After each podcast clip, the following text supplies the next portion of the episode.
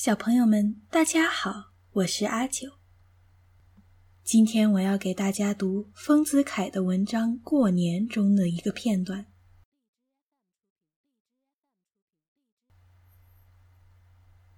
念三送灶之后，家中就忙着打年糕。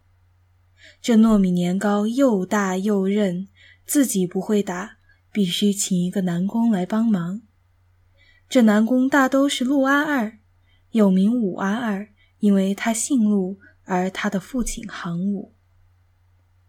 两枕当家年糕约有三尺长，此外许多较小的年糕，有两尺长的，有一尺长的，还有红糖年糕、白糖年糕。此外是元宝、百合、橘子等种种小摆设，这些都由母亲和姐们去做。我也洗了手去参加，但总做不好，结果是自己吃了。姐姐们又做许多小年糕，新式仿照大年糕，是预备念七夜过年时拜小年菩萨用的。念七夜过年是个盛典，白天忙着烧祭品，猪头、全鸭、大鱼大肉都是装大盘子的。吃过夜饭之后，把两张八仙桌接出来，上面共设六神牌，前面围着大红桌围，摆着巨大的锡制的香炉蜡台。桌上供着许多祭品，两旁围着年糕。我们这厅屋是三家公用的，我家居中，右边是五叔家，左边是嘉林哥家，三家同时祭起年菩萨来。屋子里灯火辉煌，香烟缭绕，气象好不繁华。三家比较起来，我家的供桌最为体面。何况我们还有小年菩萨，即在大桌旁边设两张茶几，也是接长的，也供一位小菩萨像，用小香炉蜡台设小盆祭品，竟像是小人国里的过年。记得那时我所欣赏的是六神牌和祭品盘上的红纸盖。这六神牌画得非常精美，一共六版，每版上画好几个菩萨、佛、观音、玉皇大帝、孔子、文昌帝君、魁星都包括在内。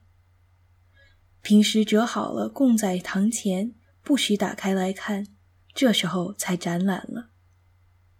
祭品盘上的红纸盖都是我的姑母剪的，“福禄寿喜，一品当朝，平生三吉”等字都剪出来，巧妙地嵌在里头。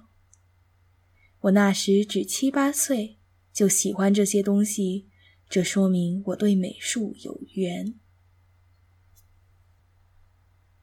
绝大多数人家念七夜过年。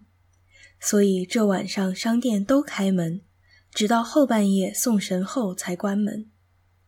我们约伴出门散步，买花炮。